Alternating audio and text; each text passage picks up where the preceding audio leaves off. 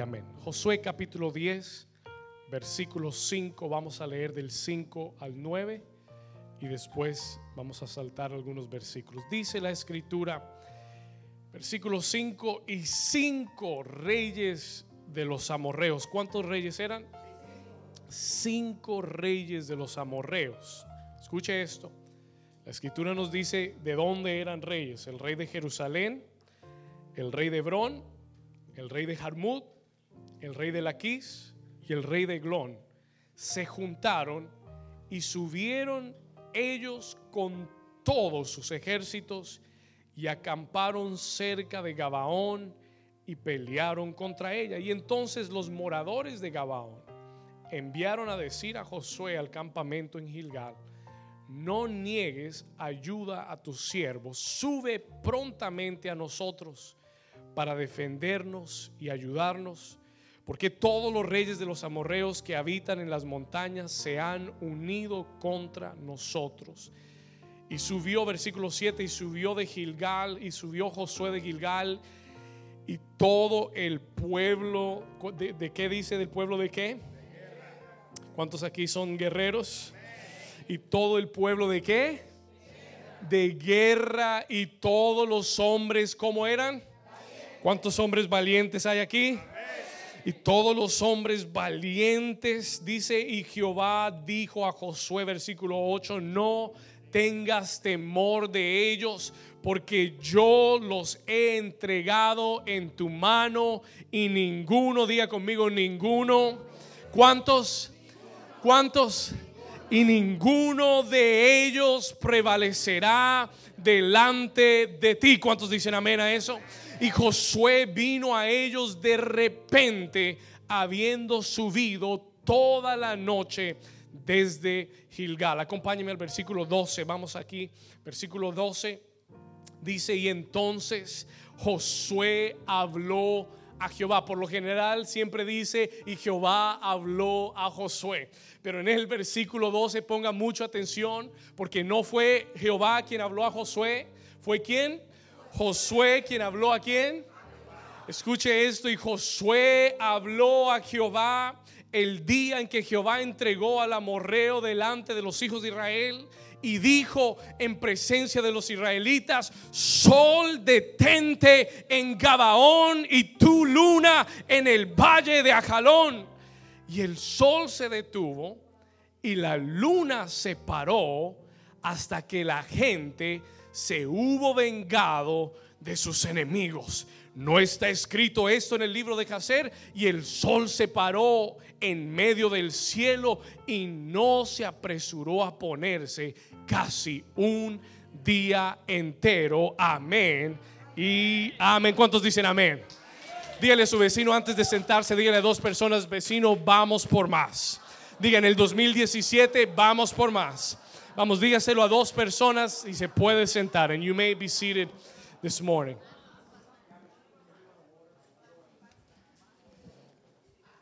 Muy bien, ¿cuántos van a ir por más?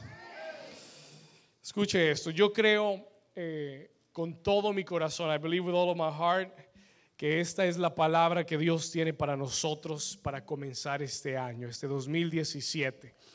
Um, hemos venido haciendo esta serie, ya esta es la quinta semana, this is the fifth week, y yo no pensé o no sabía que este iba a ser el quinto mensaje, pero ¿cuántos saben que Dios no tiene casualidades?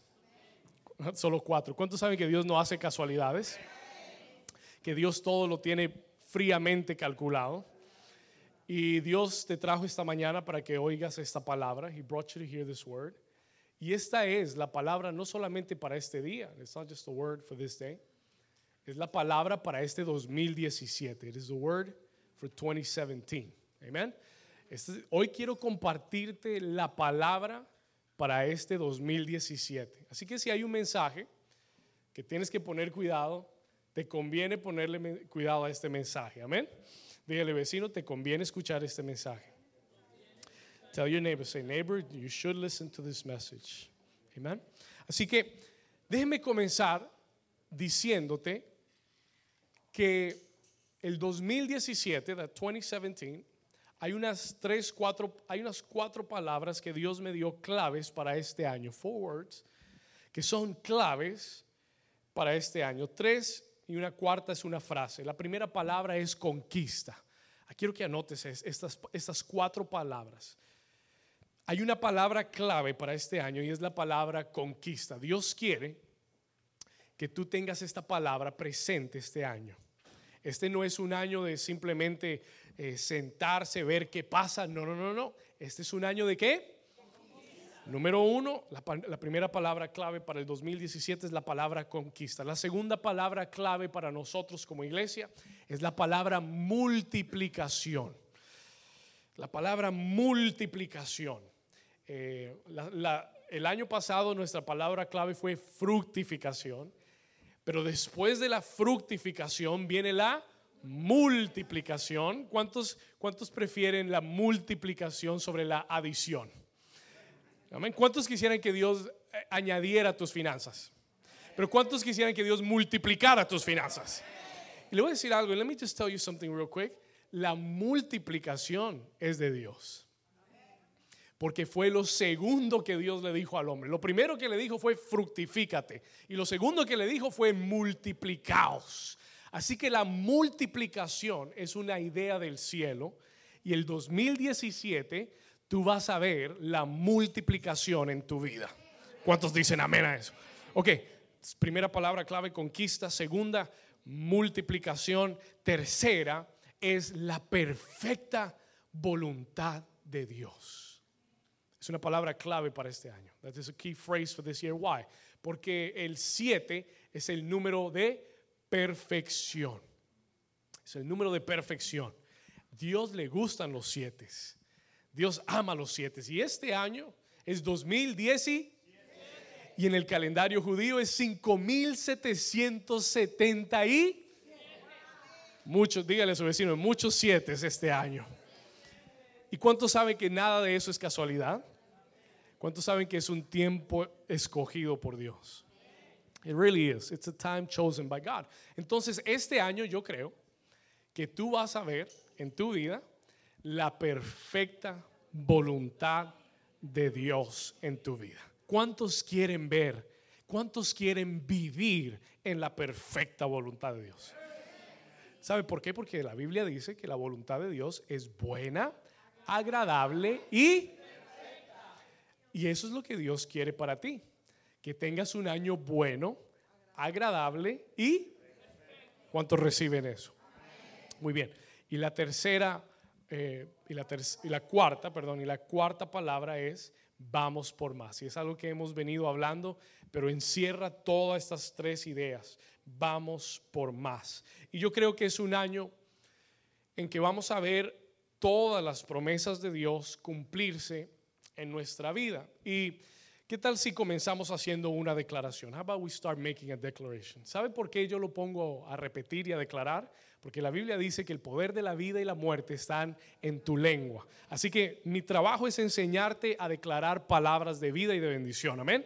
Vamos a hacer una declaración. Levanta tu mano derecha. I want you to raise your right hand with me. Levanta tu mano derecha en alto y diga conmigo esto. Diga, yo declaro que este 2017 es el año de la perfecta voluntad de Dios.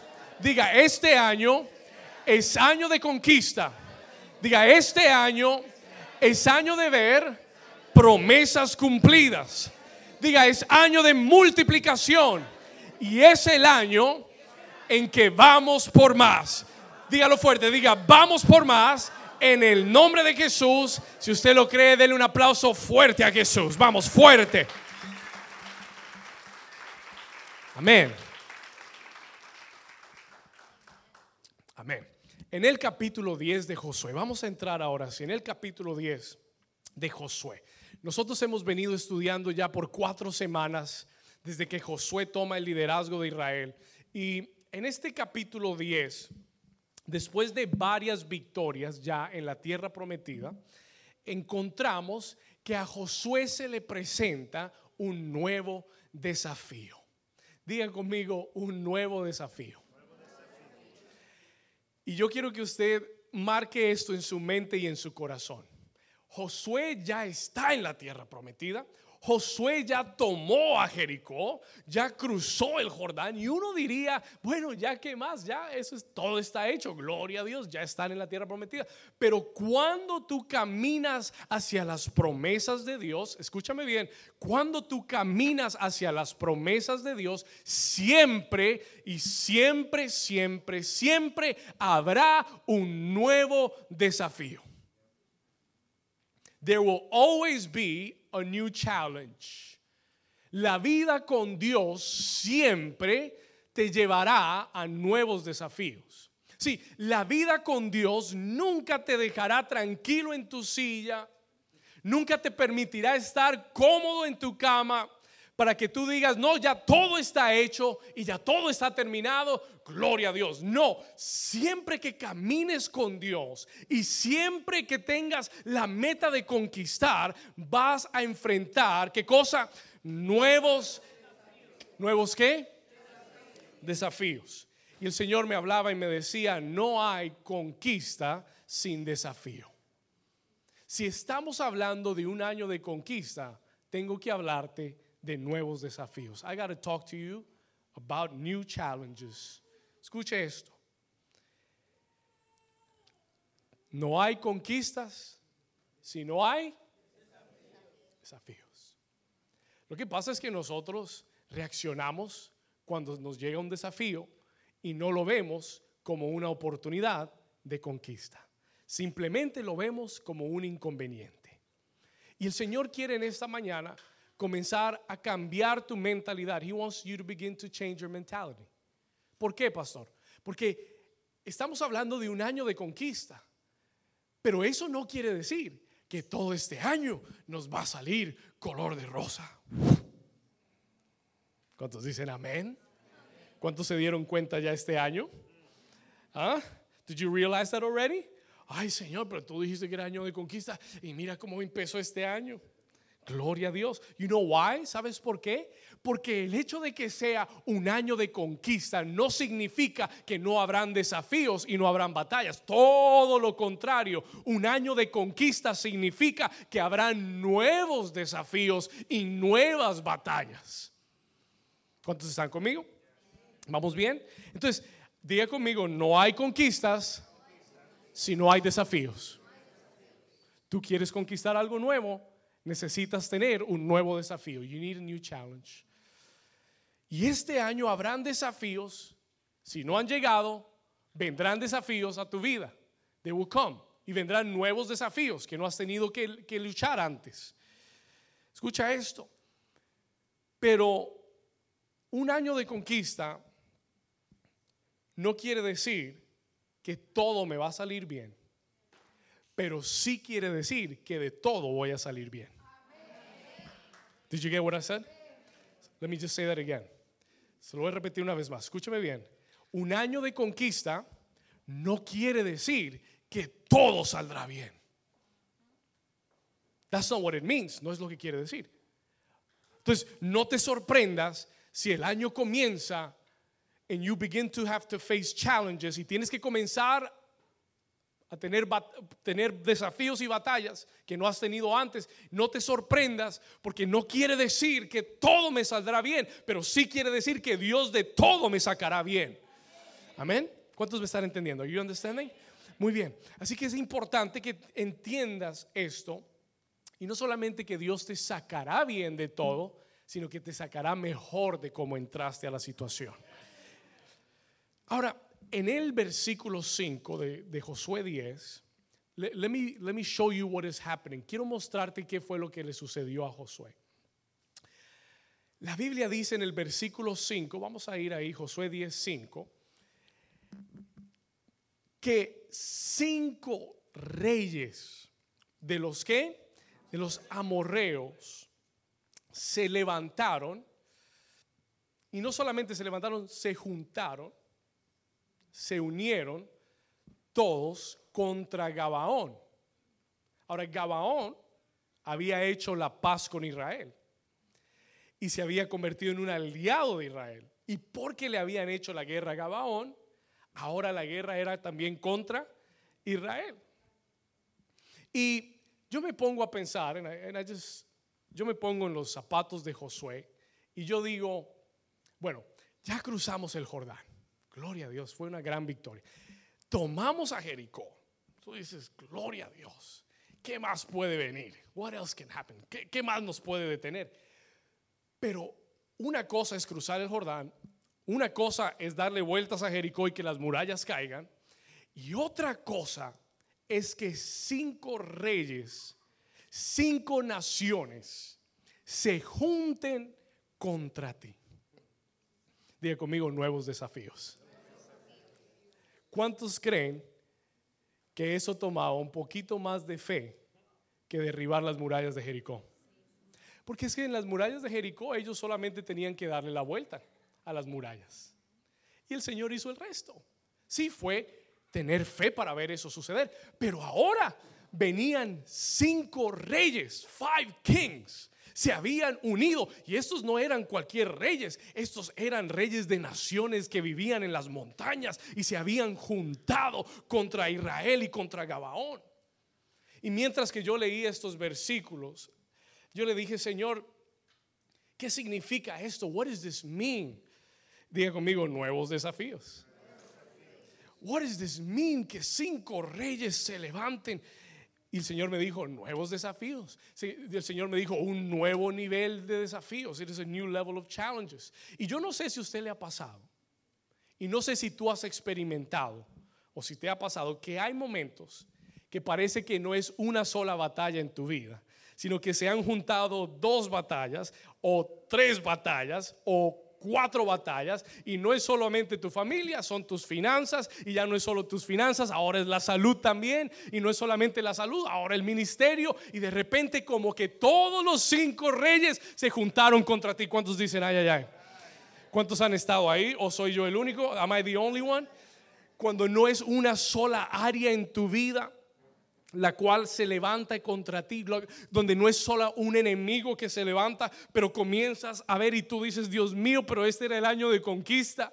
Señor, ¿y ahora qué? Y ahora por un lado, por el otro, por este lado, por atrás mío, everything is coming against me. God, what is happening? Y tú le dices, Señor, ¿alguien se puede identificar conmigo?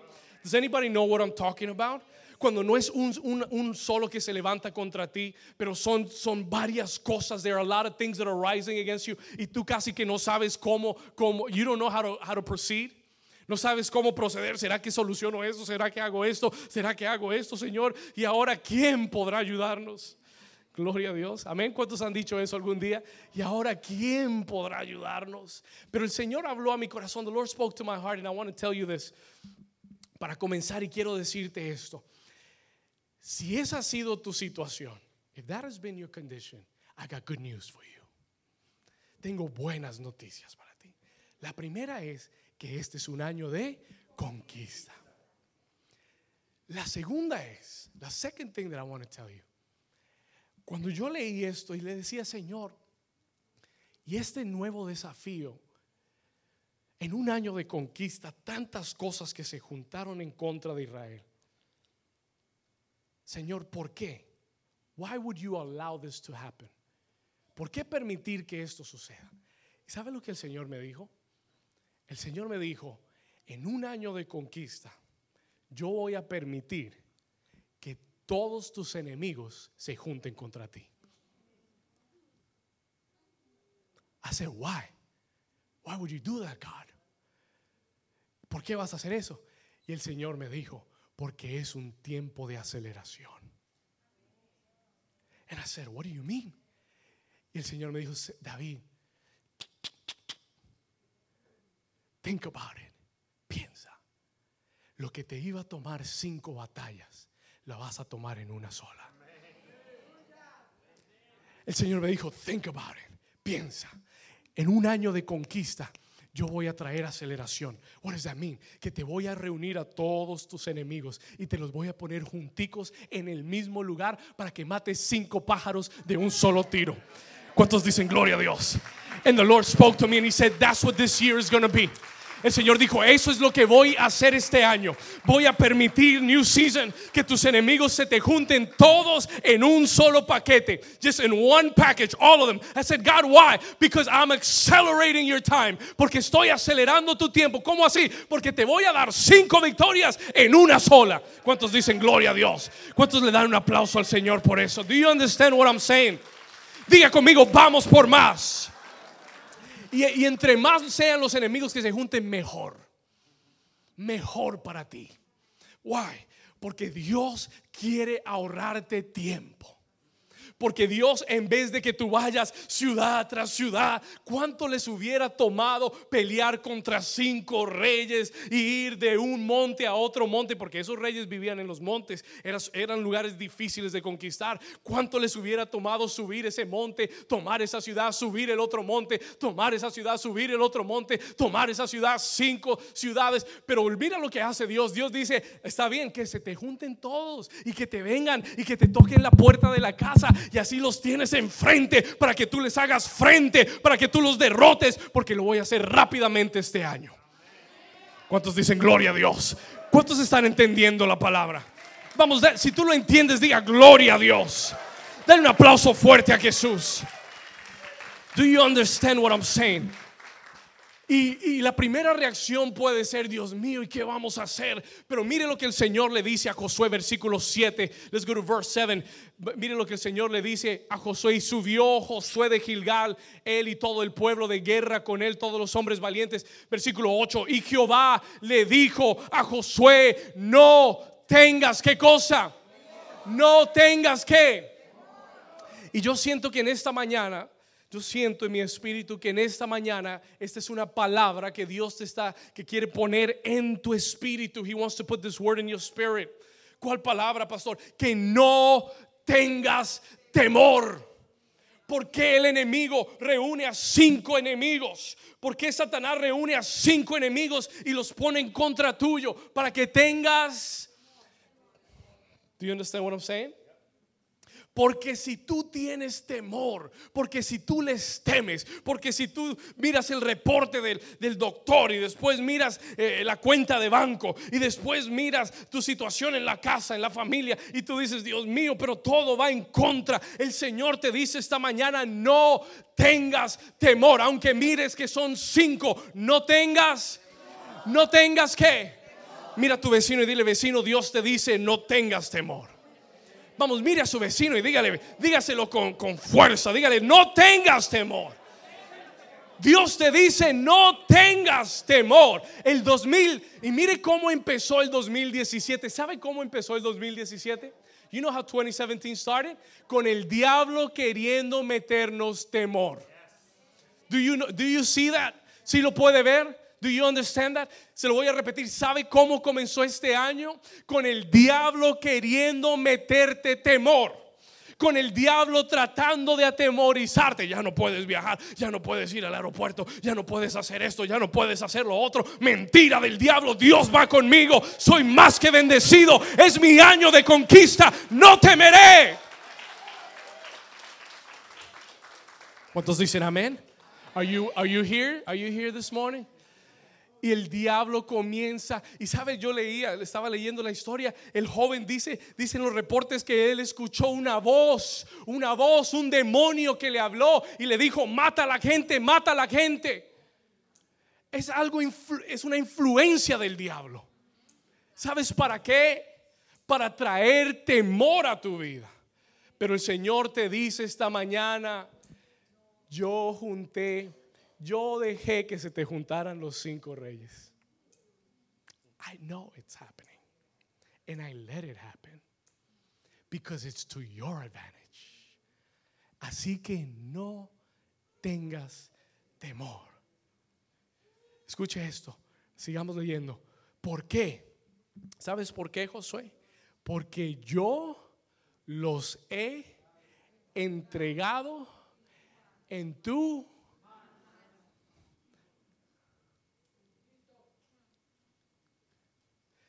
¿Sabe lo que?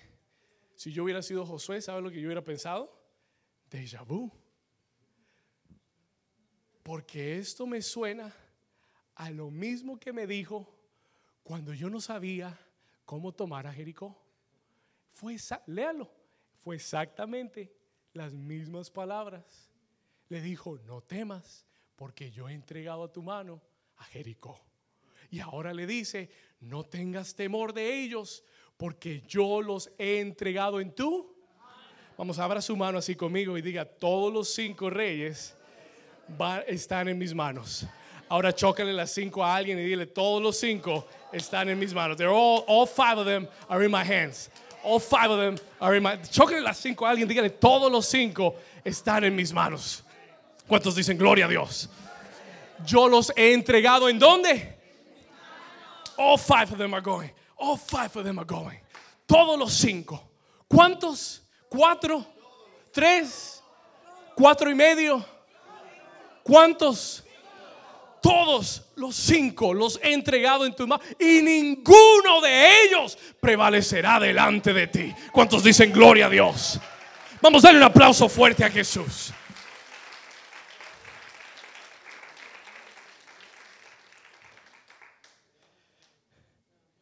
Tienes una promesa. You have a promise. Dios ya los ha entregado en tu mano. Y si Dios lo hizo con Jericó, ¿lo hará con cinco reyes amorreos? Y si Dios lo hizo el año pasado con algo más pequeño, ¿lo podrá hacer con algo más grande? Y para eso Dios te entrena con batallas pequeñas. Y te deja ver su mano en cosas pequeñas. Para que tu fe crezca y para que tú digas, si el Señor lo hizo con Jericó, el Señor lo hará con cinco naciones también. Y tu fe tiene que ir creciendo. Escuche esto, escuche lo que te voy a decir, porque hacia aquí va mi mensaje. Nuevos desafíos, nuevos niveles de fe. Cada desafío nuevo requiere un más alto nivel de fe. Are you here? I'm going to say it again. Cada nuevo desafío requiere un más alto nivel. ¿De qué? De fe. El versículo 9 dice que Josué vino a ellos de repente. Cuando Dios le dice a Josué, no tengas temor, los he entregado en tu mano, Josué dice, déjà vu, oh sí, yo me acuerdo, Jericó, lo tomé. se, apagó. Y se levantó Josué, dice la Biblia que se levantó de repente y habiendo subido toda la noche, escuche esto, se levantó como, se levantó de repente y subió toda la noche desde Gilgal. Gloria a Dios porque Josué no le huyó a los cinco reyes amorreos. Gloria a Dios porque Josué no se fue para otro lado. Josué dijo, allá está la batalla, para allá me voy. Si Dios me los va a entregar, me voy corriendo para allá porque este es el tiempo de la conquista. Y entonces dice que él se levantó de repente, subió toda la noche desde Gilgal, versículo 10, y Jehová los llenó de consternación delante de Israel y los hirió con gran mortandad en Gabaón y los siguió por el camino que sube a Bet Orón y los hirió hasta Secá y a Maceda. Ahora yo quiero que usted eh, por un momento entienda que cuando Josué se levanta y cuando Josué va a la batalla, Dios comienza a darle la victoria. Escuche esto. God begins to give Joshua the victory. Pero la historia no termina en el versículo 11. La historia no termina cuando Dios le está dando a Josué la victoria, porque Dios está peleando por Israel contra esos cinco reyes. Pero el capítulo 10 hace un énfasis muy importante. Makes a really important emphasis. Y aquí es donde voy a centrar mi mensaje hoy. This is where I want to get to today. Porque en el versículo 12 es donde yo voy a centrar el mensaje. This is where I want to uh, lay down today. Porque porque lo que sucede en el versículo 12 es la clave. Listen to me. Si tú vas a tomar este 2017, tienes que entender el versículo 12. You need to understand verse 12. Porque ellos comenzaron a tener victoria, pero no habían ganado todavía. Pero la oración que Josué hace en el versículo 12 es lo que cambia toda la historia. Is what changes the rest of the story. Escuche esto. Y el Señor me habló y me dijo que, que es, esto del versículo 12 es la clave, will be the key, si tú quieres conquistar el 2017.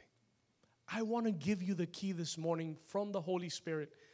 Quiero darte la clave esta mañana del Espíritu Santo. Esto fue lo que él me dijo. Me dijo David, si ustedes quieren conquistar el 2017, esta es la clave, el versículo 12, verse 12. Entonces yo me senté acá, comencé a analizarlo. Vamos a leerlo. Dice la escritura, entonces Josué habló a Jehová. ¿Y qué fue lo que Josué le dijo a Jehová? What is it that he prayed?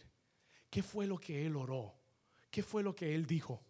Él dijo, mire lo que dice, en el día en que Jehová entregó al amorreo delante de los hijos de Israel y dijo en presencia de los israelitas, esta fue la oración, sol, detente en Gabaón y tu luna en el valle de Ajalón.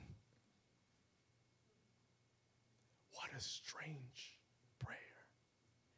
Qué oración tan extraña. What is the key, pastor? ¿Cuál es la clave entonces para conquistar el 2017? El Señor me lo dijo así. Si tú quieres conquistar este año, porque vendrán nuevos desafíos, necesitarás un mayor nivel de fe. Y lo que Dios requiere es que tengas una fe audaz. I want you to write this down. La clave para el 2017 es una fe audaz. It's an audacious faith. Esta no es la oración.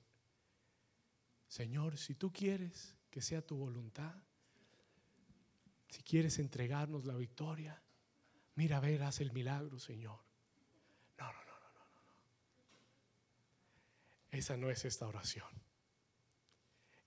And the Lord said to me, y el Señor me dijo, el y los desafíos que vienen, las conquistas que quiero darte, no puedes usar la fe que tenías en el 2016. You can't recycle that faith. La fe que tuviste el año pasado para todo lo que viste a Dios hacer en tu vida no te sirve este año. It's expired. Porque los desafíos y lo que Dios quiere darte este año es mucho más grande de lo del año pasado. Y necesitas una fe audaz. ¿Cuántos están conmigo? Quiero que toques, mira a tu vecino y dile, vecino, necesitas una fe audaz.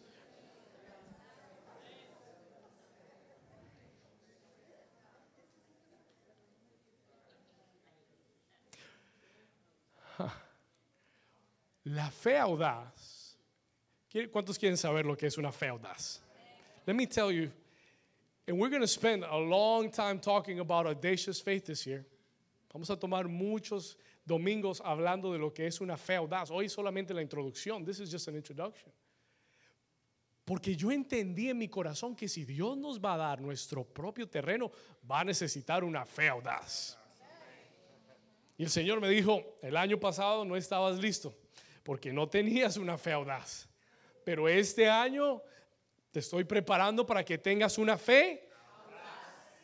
¿Cuántos dicen gloria a Dios? Porque tener un programa en la televisión no es la misma fe para tener un programa en la radio. There's a different type of faith required. Se requiere una fe diferente. ¿Cuántos me están entendiendo? Sí, porque nosotros, yo quiero que entiendas algo esta mañana. Let me, let me explain something to you this morning. Hay dos clases de fe. There's two types of faith. Y, y ambas son muy buenas y necesarias. La primera es la fe a la que tú y yo estamos acostumbrados a operar. It is the faith we're used to operating. ¿Cuál es esa fe, pastor? La fe que dice, bueno, vamos a esperar, vamos a perseverar, vamos a resistir, vamos a seguir hacia adelante. Y para eso se necesita fe. Hay una fe para perseverar. ¿Cuántos me están entendiendo? Hay una fe para decir, Señor, se- yo creo que tú lo vas a hacer. Yo creo, Señor, que eso viene. Viene en camino, viene pronto, ya viene, ya está llegando, está cerca, ya lo vuelve. There's that type of faith. Amén. Pero esa fe puede ser también, también puede engañarnos, it could trick us, porque podemos quedarnos conforme en siempre quedarnos esperando algo. Cuando Dios comienza a decirte, yo quiero que tú hagas algo.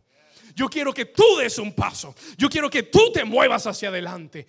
Y lo que es una fe audaz es todo lo contrario. Es la moneda opuesta a la fe que muchas veces tú y yo tenemos. Si Dios me sana bien, si Dios no me sana, gloria a Dios. Si Dios me da el trabajo, amén. Y si Dios no me da el trabajo, gloria a Dios. Y eso está bien. Y, como te digo, hay que comenzar con un nivel de fe. There's a level of faith that we must begin. Y es un nivel de confianza.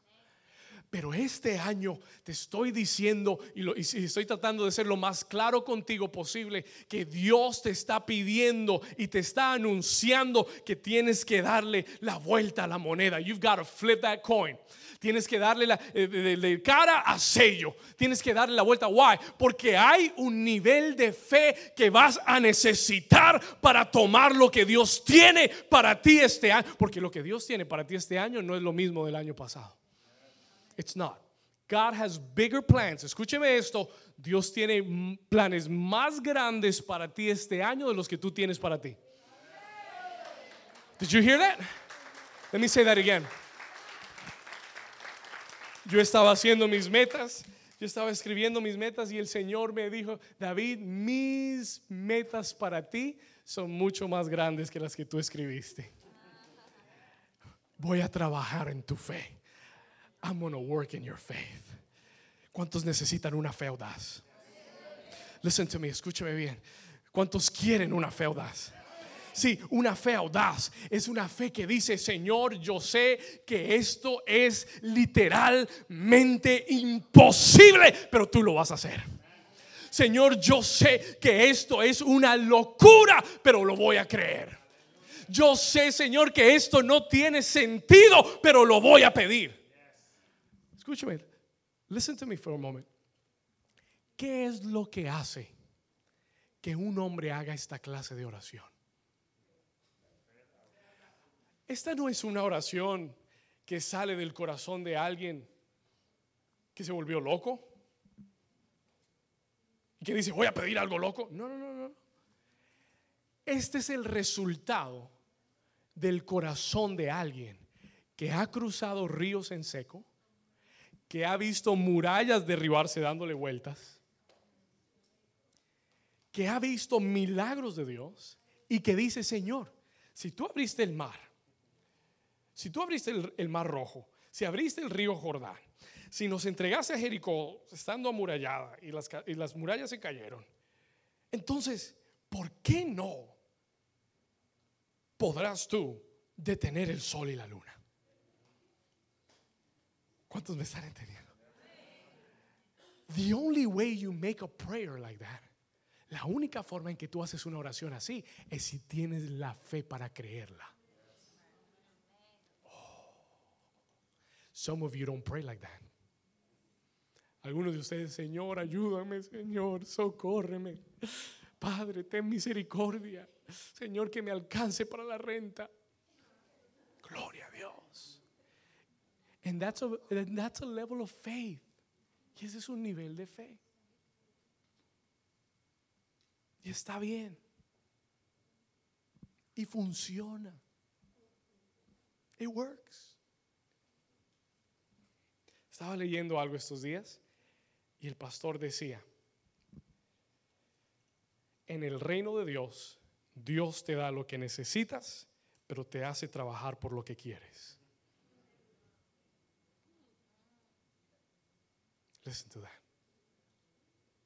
En el reino de Dios, Dios te da lo que necesitas. Oh, vas a tener alimento, vas a tener sustento. Ni siquiera tienes que pedir por eso. Jesús se lo dijo a sus discípulos. Él les dijo, él les dijo, los gentiles se preocupan por todas estas cosas, que comeremos, que vestiremos, cómo pagaremos las cuentas, los biles, el carro, la casa. Los, los que no conocen a su Dios se preocupan por esas cosas. Pero él les dijo, hombres de poca fe, men of little faith. ¿No sabe tu Padre celestial que tienes necesidad de esas cosas? Doesn't he know that you need that? ¿Cómo tu Padre te va a dejar sin ropa, sin casa, sin alimento? ¿Cómo tu Padre te va He's not going to do that. Get your faith out of the gutter. Saca tu fe de ese hueco. Porque tu Padre te va a proveer todo lo que necesitas. Tu fe tiene que ser mayor, tu fe tiene que elevarse, tu fe tiene que ser audaz. No un trabajo, el mejor trabajo. No una casa, la mejor casa. No un ministerio, el mejor ministerio. No algo pequeño. Yo quiero lo mejor de Dios. La Biblia no habla de un Dios de escasez. La Biblia no habla de un Dios que te da lo justo y lo necesario. La Biblia siempre que habla de la provisión de Dios, habla de sobreabundancia, habla de multiplicación. Jesús multiplicó cinco panes y dos peces y sobraron doce canastas llenas de comida. Do you understand what I'm saying? Y tú y yo estamos con una fe de sobrevivencia cuando Dios quiere darte una fe de abundancia. Cuando Dios quiere darte una fe que vaya por más. Diga conmigo, vamos por más. Vamos, dígalo fuerte, diga, vamos por más. Oh, escuche esto, listen to this. La fe audaz es una fe atrevida. Hmm. Este año vamos a hablar de esto. Y le voy a decir algo más. La Biblia está llena de personas que tuvieron fe audaz. Hubo una mujer que dijo, si tan solo tocare el borde de su manto, pero era ilegal. La ley no se lo permitía. Ella estaba debilitada. Ella no podía tocar a nadie porque era inmunda por la ley. Pero ella dijo, Él no tiene que orar por mí. Él no tiene que ponerme la mano y orar enfrente de la congregación y hacer una cadena de oración para que yo me sane y, poner un millón de personas a orar por mí. Ella dijo, I don't need any of that. Only if I touch the hem of his garment. Si toco el borde de su manto, seré sana. He doesn't have to pray for me. He doesn't have to look at me. He doesn't have to bless me. He doesn't have to do anything. I just got to touch him and I will be healed. Eso se llama fe audaz. Hubo un hombre llamado Pedro, discípulo de Jesús, vio a Jesús caminar sobre las aguas y le dijo, Señor, ¿eres tú? Y él le dijo, sí, Pedro, soy yo. Y él le dijo, si eres tú, mándame a mí a caminar sobre las aguas. Why would he do that? Why? Why would you want to walk on the water? No, pastor, eso no es bíblico, caminar sobre las aguas. Eso no es de Dios. Bueno, Jesús le dijo, ven. Jesus said, you want to come? Come on. Ven. Y la Biblia dice que Pedro salió de la barca y comenzó a caminar sobre las aguas. Diga conmigo, fe audaz. Ah, hubo, una mujer que tenía una hija endemoniada, atormentada. Fue a donde Jesús y lo buscó y le dijo, maestro, por favor te pido que mi hija sea libre. Y, ella, y él le dijo, y, él la ignoró. He ignored her. Le dijo, no, y ella seguía insistiendo, insistiendo, insistiendo. Y él le dijo, no se vale darle de la comida de los amos eh, a los perros la comida. No se vale darle comida a los perros de la, mesa de los amos. La ofendió. Jesús la ofendió. Dijo que ella no era digna de eso. La comparó a un perro. Pero ¿sabe lo que la mujer dijo? Ella le dijo, pero aún de las migajas comen los perros de lo que cae de la mesa de los amos. Dame algo, aunque sea pequeño. Eso se llama fe audaz. Te están diciendo que no, pero algo dentro de ti dice, es posible. todo está en tu contra, pero algo dentro de ti, las leyes físicas están en tu contra. ¿Qué es lo que hace que un hombre como Josué diga, sol, detente? And he didn't care about physical laws, he didn't care about astronomy. Literalmente, el sol no es el que se detiene, es la tierra la que se detiene. Su oración estaba mal conjurada, todo lo que pidió estaba eh, eh, erróneo, pero Dios lo oyó. Dios lo escuchó. Why, pastor? Porque tenía una fe audaz. ¿Cuántos dicen gloria a Dios? ¿Cuántos le pueden dar un aplauso al Señor? Did you understand what I'm saying? Diga conmigo, Señor, dame una fe audaz. Vamos, levanta tu mano y dile, Señor, dame una fe audaz. Dile una fe atrevida, una fe lógica, una fe irracional, una fe que crea lo imposible, una fe que detenga el sol, que camine sobre las aguas. Lord, give me a faith that is irrational.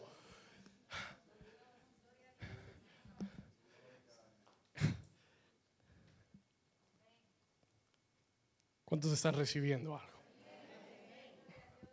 Qué mensaje para comenzar el año, right? This is, this is heavy duty. Escuche esto.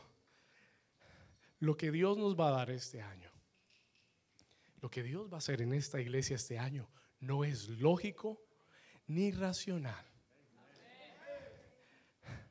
Lo que Dios va a hacer este año en New Season va a ser una locura. Así que prepárate, amárrate el cinturón y prepárate porque vamos a tener una fe audaz. Señor, detén el sol. El Señor me dijo esto. What time is it? I got time. El Señor me dijo esto y te lo digo así como me lo dijo. El Señor me dijo, David, no vas a sobrevivir este año con la fe del año pasado. You're not. No vas a poder. Tu nivel de fe tiene que crecer. Ahora, esa fe no es decirle, Señor, dame más fe. Esa fe no es decirle, Señor, dame fe audaz. Amén, pídela. Pero una fe audaz se desarrolla con decisiones y con acciones. Did you hear that? Se lo repito. Una fe audaz se desarrolla con acciones y decisiones. Tú no puedes decir, Señor, dame una fe audaz, pero Señor, no voy a diezmar porque tú sabes que estoy corto. It's a contradiction. ¿Cuántos dicen gloria a Dios? Tú no puedes decir, Señor, dame una fe audaz, pero voy a hacer esto a lo contrario.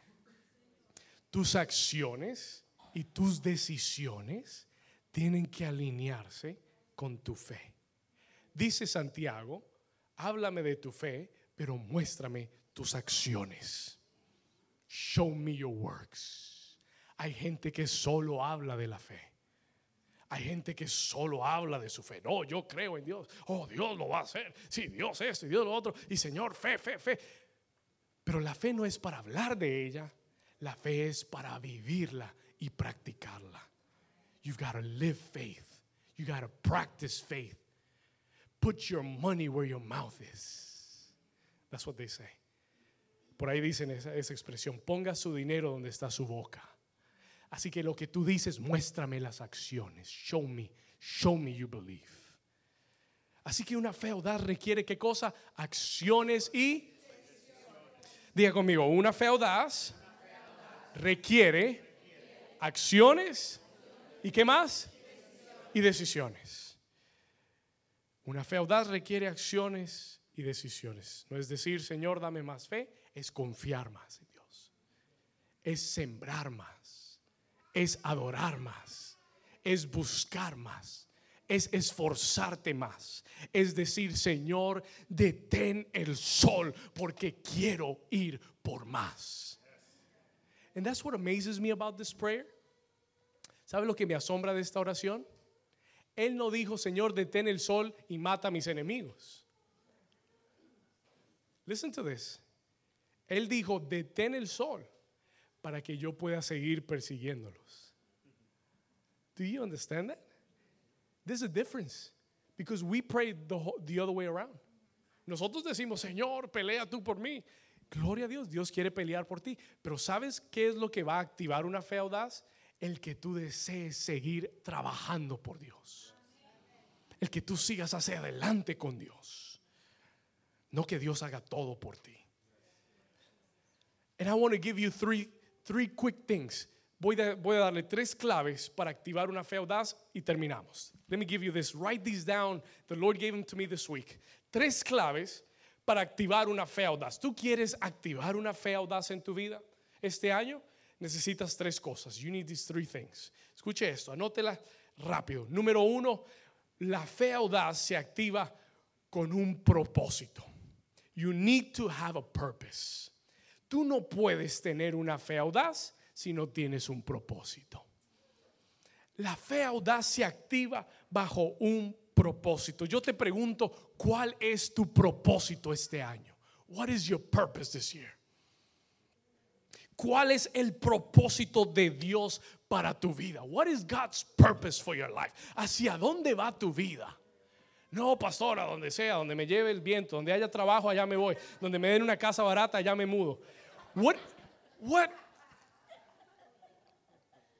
That's not purpose.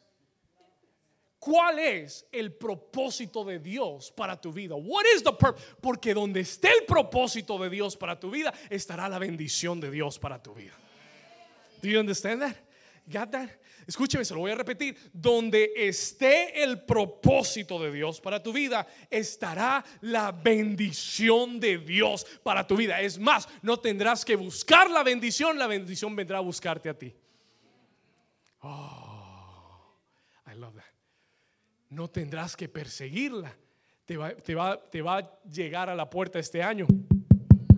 Juez de bendición. Vine por ti. Te encontré. En el 2017 la bendición te va a perseguir. Y si te mudas, allá te va a perseguir. ¿Cuántos dicen amén? ¿Cuántos me están entendiendo?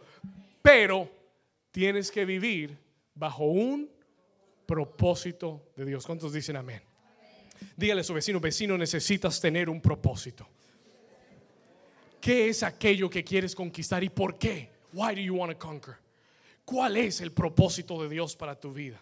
I know that I know that I know that I am in the purpose of God for my life. Yo estoy más que, que seguro y convencido que estoy en el propósito de Dios para mi vida. Y cuando uno entiende su propósito, no hay nada que lo pueda sacar. Listen to this.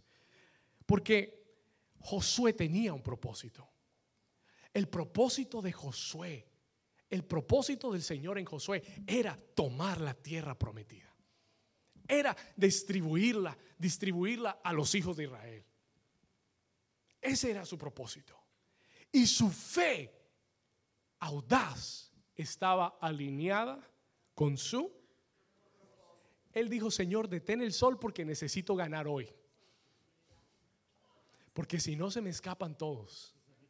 I need the sun to stop now. Because I have a purpose. ¿Cuántos me están entendiendo? Si lo que activa la fe audaz es tener propósito. Escúcheme esto. Sí, hay una diferencia entre alguien que dice, Señor, dame un millón de dólares. Señor, yo tengo fe audaz. Dame un millón. I want one million dollars, Lord. Y el Señor te dice, ok, ¿cuál es tu propósito? What do you want? What do you want a million dollars for? Bueno, Señor, yo quiero, tú sabes, ese Ferrari del 2017 rojo con el caballito amarillo. That's the one I want. Ese son 250. Y me voy a comprar una casa de 300. Entonces me quedan 540, 60 mil dólares. Con eso los voy a invertir en real estate, Señor. Y- y voy a tener, gloria a Dios. Bendición, voy a tener bendición. Y el Señor te va a mirar y te va a decir, you don't have a purpose for those million dollars. No tienes un propósito para decir.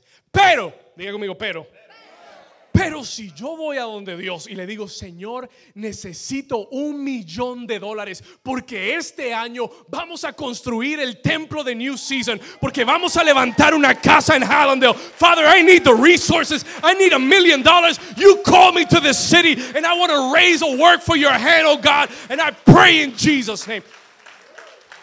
There's a difference. Hay una diferencia. El Señor dice, wow. Yo no estaba pensando darle un millón, pero con esa fe, I just might give him a million dollars. Porque Dios sabe que tienes un propósito, que no te los vas a meter al bolsillo, que no te vas a ir para Colombia y te vas a comprar una finca grande. ¿Cuántos dicen gloria a Dios? Que Él sabe que no te vas a ir corriendo con el dinero. Él sabe que tienes un propósito. Y cuando hay una fe alineada con un propósito, Dios entonces detiene el sol a tu favor. ¿Cuántos dicen amén? Dale un aplauso fuerte a Jesús. Vamos rápido, voy terminando. Número dos. Lo primero que necesitas es un propósito. You need a purpose. You need a purpose. Why do you want God to do that? You need a purpose. Número dos, necesitas una promesa. You need a purpose and then you need a promise. Necesitas un propósito y después necesitas una promesa. Did God promise you that? Did God promise you that? ¿Sabe que, sabe que Josué estaba operando bajo una promesa. Yo se la leí en el versículo 8. Eh, Dios le dijo a Josué, te no tengas temor porque te he entregado a todos estos reyes en tu mano. I've given them all in your hand. That is a promise. Si Josué pidió porque tenía una que y este año tú necesitas una promesa de parte de Dios. Te pregunto en, esta, en este octavo día de enero, ¿cuál es tu promesa para el 2017? I'm asking you today, what is the promise that you have for 2017? ¿Cuál es la promesa de.? No, pastor, no sé, pues yo leí en el internet que hablaba algo ahí de, de que este año el Señor nos va a dar tal y que no sé qué. Pues yo creo que sí. No, no, no. You don't understand. You need a promise. I don't have one. Look for one. Tú no puedes. Oh, ¿sabes lo que el Señor me dijo? No puedes conquistar nada para lo que no tengas una promesa. Do you want God to go with you? You need a promise for that. Si no tienes una promesa, vas solo. Y allá tú. Si quieres ir solo, ve solo. Pero si quieres que Dios vaya contigo, ¿cuál es la promesa? El Señor nos dio como iglesia una promesa para este año. Anótela. Le, le conviene que la anote. Josué 21, 45. Joshua 21, 45. Write it down. You're going to need it. It might come in handy this year for you. ¿Sabe lo que dice Josué 21, 45? You have it there? Let's read it quickly. ¿Qué dice? Y no, vamos a leerlo juntos, dice, y no faltó palabra de todas las buenas que, de todas las buenas que.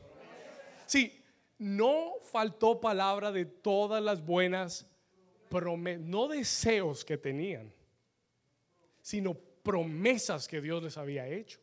No faltó de todas las buenas promesas que Jehová había hecho a la casa de Israel, dice que todo se cumplió. ¿Cuántos dicen gloria a Dios? Esa es tu promesa para este año. Es, tu promesa para este año es que si Dios te ha hecho promesas en tu vida, muchos de ustedes han recibido palabras de Dios este año Dios quiere que se cumpla en tu vida. ¿Cuántos dicen gloria a Dios? Do you understand it? Joshua 21, 45. Dale ese aplauso a Jesús.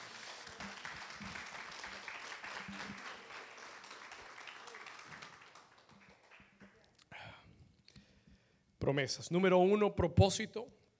Número dos, ¿qué cosa? Promesas. Número tres. Y aquí termino. Número tres propósito, promesa. Y lo tercero que vas a necesitar es pasión. Write that down. Propósito, promesa y número tres, pasión. Tres P's. Propósito, promesa. Let me tell you something quick about passion. Solo, yo entendí esto, solo una persona apasionada por algo puede tener fe audaz. Tú no puedes tener fe audaz por algo que no te apasiona. Porque si no te apasiona, te da igual. Si pasa bien, si no pasa también. A mí qué me importa. Si la iglesia compra un terreno, chévere. Y si no, seguimos en Foster Park. Dicho sea de paso, próxima semana estamos en el Cultural Center. Seguimos en el Cultural Center.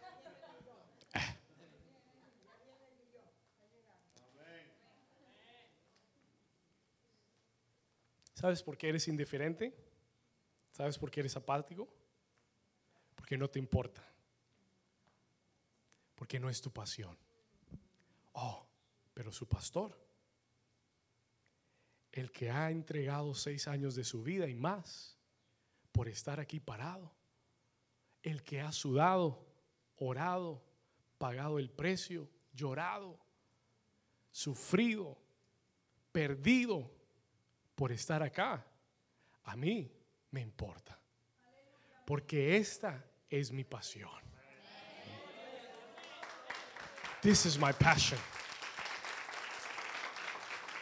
And if you know me, y si tú me conoces, tú sabes que esta es mi pasión. ¿Sabe lo que es una pasión? Es aquello por lo que tú vives, aquello por lo que respiras, aquello por lo que piensas, es lo que comes, es lo que vives, lo que caminas todos los días. Esa es tu pasión. Hay gente que no tiene pasión, por eso no hace nada en la vida, por eso todo les, eh, esto parece una buena idea, voy a tratar, esto parece una buena idea, voy a tratar, esto parece una buena idea, voy a tratar. Y viven de idea en idea, idea to idea, but they're never focused on a passion. Y tú debes enfocarte en aquello que sea una pasión para ti, porque donde esté tu pasión habrá una oración y habrá una fe audaz. There will be an audacious faith. Sí, yo no puedo, yo no quiero, yo no quiero pasar otro año y decir no tuvimos nuestro propio lugar. No quiero pasar otro año y decir no pudimos entrar en la televisión. There is an urgency and that's what audacious faith does. La fe audaz crea una urgencia en tu vida. ¿Sabe cómo yo sé que Josué era apasionado? Mire lo que dice Josué 10, versículo 19. Look at what uh, Joshua 10, 19 says. Vamos acá rápido. Ah, ¿Cómo sé yo que Josué era apasionado? How do I know he was passionate? Voy a terminar. I'm going to finish. Listen to this. Josué era apasionado porque él pide a Dios que detenga el sol. ¿Para qué? Para seguir qué? Peleando para seguir persiguiendo al enemigo. Y en el versículo, Josué 10, 19, 10, 19, y en el versículo 19 dice, y vosotros, le dice a Israel, le dice a toda la nación, y vosotros no os detengáis, don't stop. Dile a tu vecino, vecino, no te detengas. Dile, no permitas que nada este año te detenga. Come on, touch somebody and tell them. Dile a alguien, vecino, no permitas que nada este año te detenga. Nothing is going to stop you. No, no hay, no hay recursos. Don't stop. No, no, no hay carro. Don't stop. No hay casa. Don't stop. Keep going. No y vosotros no os detengáis, sino que seguid a vuestros enemigos y heridles la retaguardia sin dejarles entrar en sus ciudades, porque Jehová nuestro Dios los ha entregado en nuestra mano. ¿Cuántos dicen amén? Pero eso es una persona apasionada. Una persona apática dice, no, ya estamos cansados, peleamos todo el día no, hay que ir a descansar. Mañana seguimos.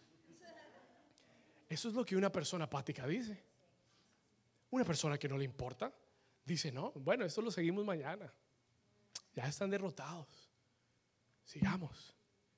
Pero una persona apasionada dice, el Señor nos detuvo el sol, terminemos lo que empezamos. Let's not stop here. Vamos, toque al vecino y dile, vecino, no te detengas. Dile, no te detengas. persigue a tus enemigos. Persigue a tus enemigos y véncelos hasta terminarlos. ¿Cuántos dicen gloria a Dios? Tres claves. Número uno, necesitas un propósito. Número dos, necesitas una. Y necesitas tener una pasión. Una vez más, necesitas tener un.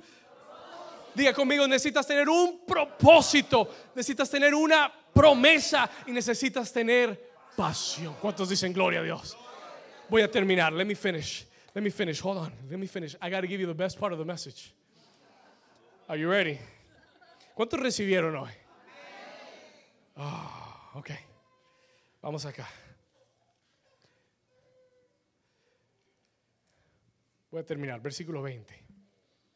Y aconteció que cuando Josué y los hijos de Israel acabaron de herirlos con gran mortandad hasta destruirlos, los que quedaron de ellos se metieron en las ciudades fortificadas y todo el pueblo volvió sano y salvo a Josué al campamento de Maceda. No hubo quien moviese su lengua contra ninguno de los hijos de Israel.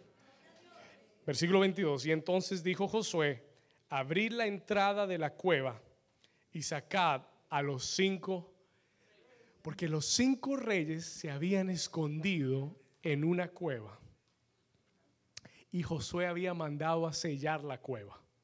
Y cuando hubo ganado la victoria, la batalla, mandó a abrir la cueva. Listen to this. Versículo 23, y lo hicieron así, y sacaron de la cueva aquellos cinco reyes, al rey de dónde? ¿Al rey de dónde? ¿Al rey de qué? Al rey de y al rey de y cuando lo hubieron Déjeme decirle algo, la Biblia nunca te da detalles para llenar un versículo. I learned that already. Dios siempre te da detalles para que entiendas lo que significan esas cosas. Listen to this. Versículo 24. Y cuando los hubieron llevado a Josué, llamó Josué a todos los varones de Israel. Escuche esto. Y dijo a los principales de la gente de guerra: que habían venido con él, acercaos, vengan acá, vengan acá un momento. Y sacó a los cinco reyes y los dijo, pongan sus pies sobre los cuellos de estos cinco reyes. Put your feet over their throats. Escuche esto. Acercaos. Y ellos se acercaron y pusieron sus pies sobre los cuellos de ellos. Versículo 25. Y Josué les dijo, no temáis ni os atemoricéis, sed qué cosa y qué más valientes, porque así hará Jehová a todos vuestros enemigos con los cuales peleáis. ¿Cuántos dicen gloria a Dios? Y cuando yo leí estas cinco ciudades, el Espíritu Santo me dijo, busca las cinco ciudades. Look for the five cities. Porque estas cinco ciudades Dios te las quiere entregar este año. God wants to give them to you this year. Y voy a terminar diciéndote esto. Y anote esto. Son cinco ciudades, five cities. Let me give this to you quickly and we'll finish. Cinco ciudades que Dios te quiere entregar. La primera se llama Jerusalén. Diga conmigo Jerusalén. Y Jerusalén es la ciudad de paz. ¿Sabes lo que el enemigo quiere ¿Sabes qué es lo que el enemigo quiere eh, que, que tú no tengas este año? ¿Sabes qué es lo que el enemigo quiere sacarte de ahí? Hay un rey asignado a Jerusalén para que tú no entres. Pero Dios va a poner a ese rey bajo tus pies y le vas a pisar el cuello en el nombre de Jesús. Y este año Dios quiere darte paz. ¿Cuántos dicen gloria a Dios?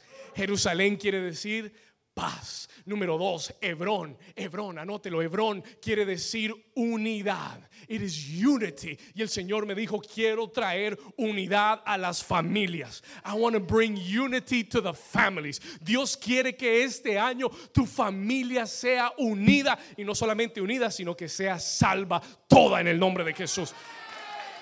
Listen to me. Next week or the week after, I'm going to talk about families. Voy a hablar de familias, conquistando familias. Porque este año Dios quiere darte a Hebrón. Hebrón es unidad familiar. ¿Cuántos quieren tomar a Hebrón? Tercera ciudad se llama Harmut. Harmut quiere decir literalmente alturas, heights.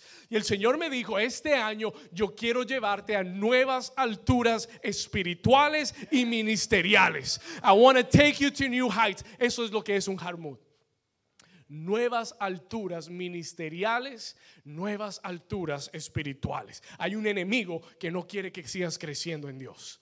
Hay un enemigo que no quiere que sigas elevando tu fe. Hay un enemigo que quiere dejarte fuera de las alturas de Dios, que sigas en lo bajo, en, los valles. Pero Dios quiere llevarte a las alturas. ¿Cuántos dicen amén? Número cuatro, laquis quiere decir invencible. It means invincible. Y el Señor me dijo, yo quiero traer sanidad. God want to bring healing. Va a traer sanidad emocional y sanidad física a tu cuerpo. Esta es una cuarta ciudad. That is the fourth city. Y la quinta ciudad se llama Eglón. Y Eglón literalmente quiere decir ganado. It means cattle. Y el Señor, Eglón, quiere decir ganado. Y ganado es prosperidad. Es la quinta ciudad que Dios quiere entregarte este año. It is the fifth city that God wants to give you this year. ¿Cuántos lo recibieron? Cinco ciudades. Número uno, Jerusalén, paz. Hebrón, unidad familiar. Harmut, alturas espirituales. Cuatro, Laquis, invencible, salud y sanidad total. Quinto, Eglón, ganado, que quiere decir prosperidad económica, prosperity in your life. ¿Cuántos dicen amén? Termino diciendo esto. Let me finish saying this. Let's go to verse 42. Ponte de pie conmigo. Verse 42. Vamos a ponernos de pie y vamos a leer el versículo 42. Aquí está el final del mensaje. Dice la Biblia en el versículo 42. Léalo conmigo. Let's read it quickly. Y todos, diga conmigo, y todos estos reyes, ¿cuántos? ¿Cuántos reyes? Todos los cinco, todos estos reyes y sus tierras las tomó quién? Josué. ¿En ¿Cuándo las tomó? De una vez, porque Jehová, léalo conmigo, porque Jehová, el Dios de Israel, peleaba por Israel. ¿Cuántos dicen amén? Vamos a leerlo una vez más. Let's read it again. Léalo conmigo. Diga, todos estos reyes y sus tierras las tomó Josué. Vamos a hacerlo personal. Vamos a hacerlo personal. Tú vas a poner tu nombre en ese versículo. You're going to put your name in that verse. Vas a profetizar. ¿Cuántos están listos? Vamos a leerlo. Y dice, y todos estos reyes y sus tierras las tomó David de una vez, porque Jehová, el Dios de David, peleaba por David. ¿Cuántos dicen amén? Amén. Dale un aplauso a Jesús. Come on, David. Come on, worship team. Levanta tus manos, levanta tus manos. Dile gracias, Señor. Porque este es mi año de conquista. Vamos, levanta tus manos, dile gracias Señor. porque Este, es mi año este para, conquistar, para, tomar la tierra. Diga, no, importa quién se levante, no, importa cuántos enemigos se, junten contra mí.